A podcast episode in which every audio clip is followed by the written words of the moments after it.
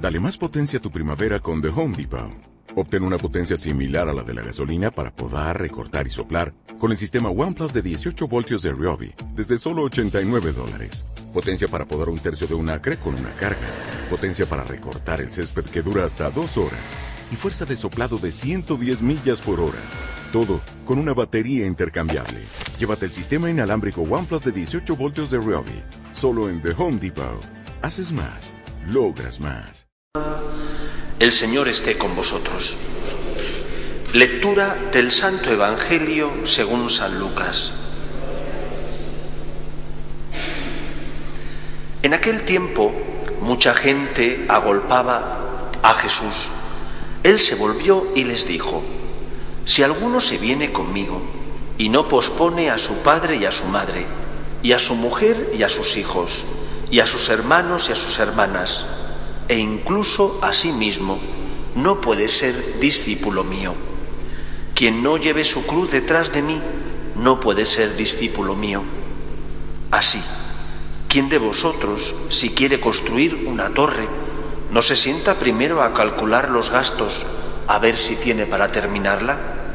No sea que si echa los cimientos y no puede acabarla, se pongan a burlarse de él los que miran diciendo, este hombre empezó a construir y no ha sido capaz de acabar. ¿O qué rey, si va a dar la batalla a otro rey, no se sienta primero a deliberar si con diez mil hombres podrá salir al paso del que le ataca con veinte mil? Y si no, cuando el otro está todavía lejos, envía legados para pedir condiciones de paz. Lo mismo vosotros, el que no renuncia a todos sus bienes, no puede ser discípulo mío. Palabra del Señor.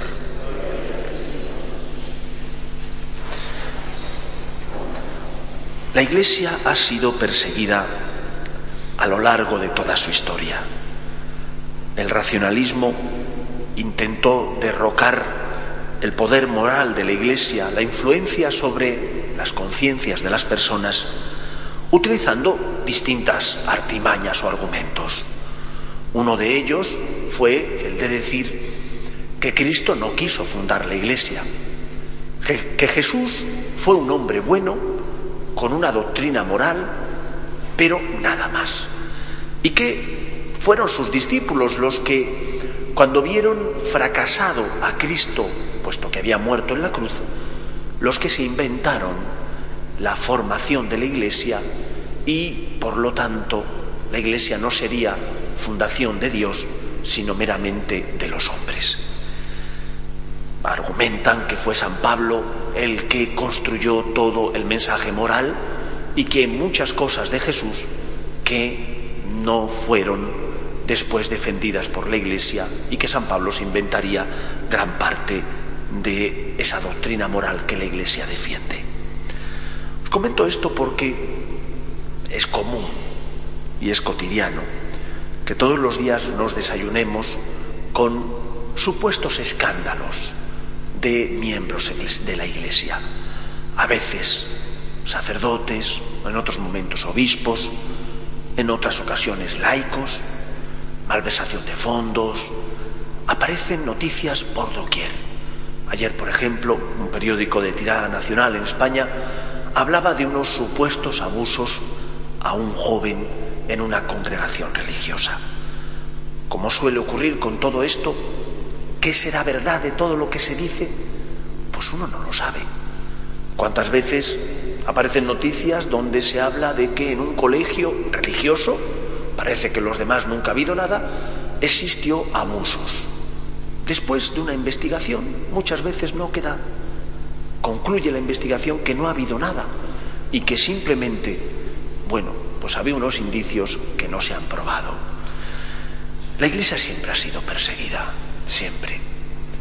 Me parece que ha pasado desapercibido a los ojos tanto de la opinión pública como de los católicos uno de los puntos que aprobó el sínodo de la familia recientemente clausurado.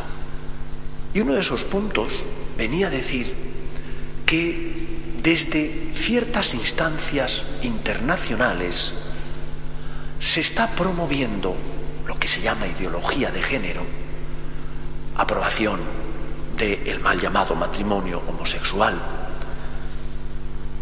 eh, esa ideología de género que dice que aunque uno nazca hombre o mujer, lo importante no es lo fisiológico, sino que lo que tú sientas, que por lo tanto puedes cambiar.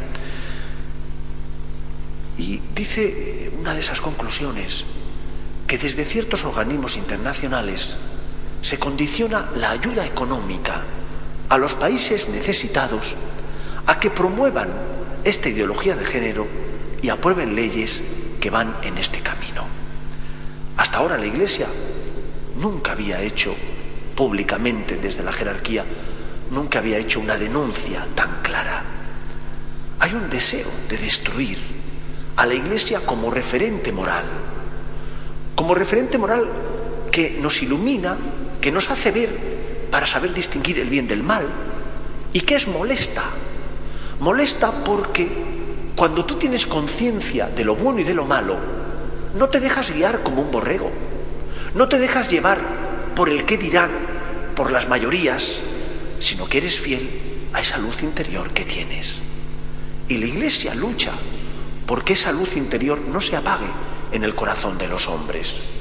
Y por eso es molesta, y por eso no es agradable, y por eso en muchos momentos, levantando falsos testimonios, se intenta echar abajo la misión y la tarea de la Iglesia.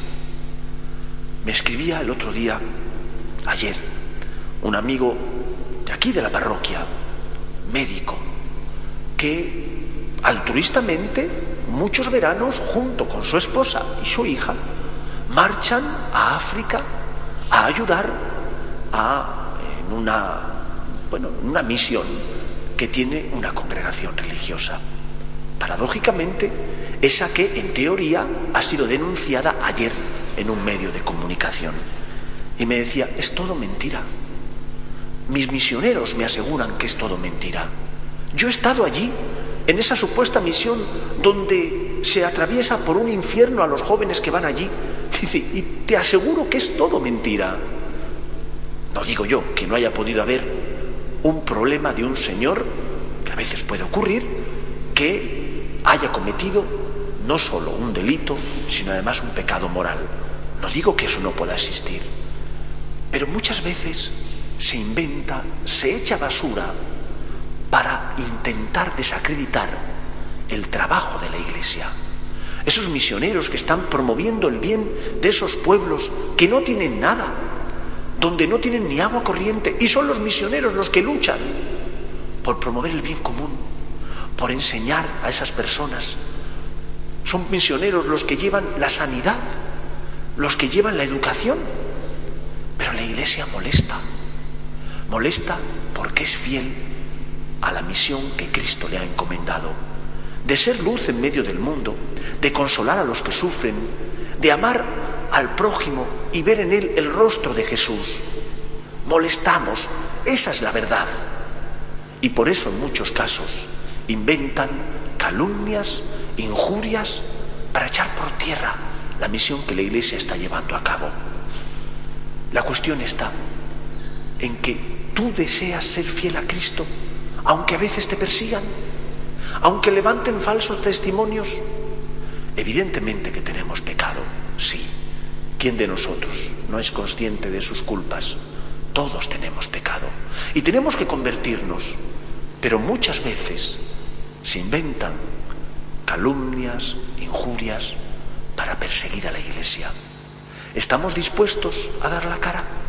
¿Estamos dispuestos como Cristo a subir a la cruz aunque nos persigan, nos señalen con el dedo y nos digan, mira, tú eres seguidor de ese, tú vas a misa, tú perteneces a la iglesia, anda que creer en Dios después de lo que está cayendo. Sí, nosotros creemos en Dios. Y porque creemos en Dios, intentamos ayudar a los demás. Porque creemos en Dios, pedimos perdón cuando nos hemos equivocado y luchamos para no volver a caer. Porque creemos en la gracia. Y no hemos puesto nuestra confianza en nuestras fuerzas, sino en Cristo. Le decimos, Señor, aquí estoy. Vengo a pesar de que he caído, porque me fío de ti.